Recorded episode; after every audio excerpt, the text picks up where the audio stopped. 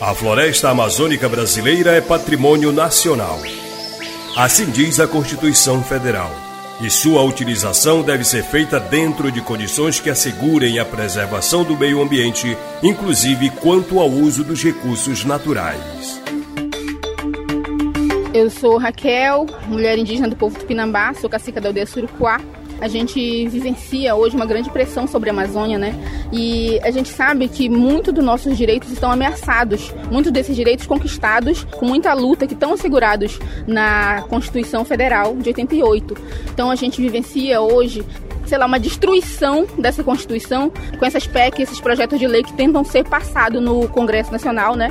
E o governo é, dando apoio. Então a gente vê que existe um pacote de morte e destruição para a Amazônia e a gente sabe hoje está ciente da importância das florestas, né? da importância dos ecossistemas para a vida humana.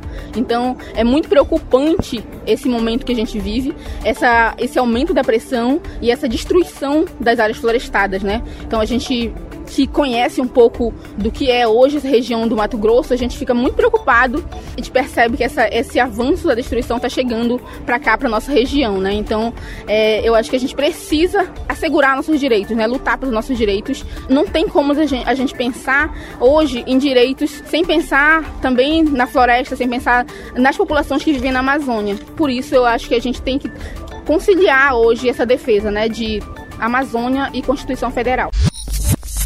Constituição acima de tudo. Amazônia viva para todos.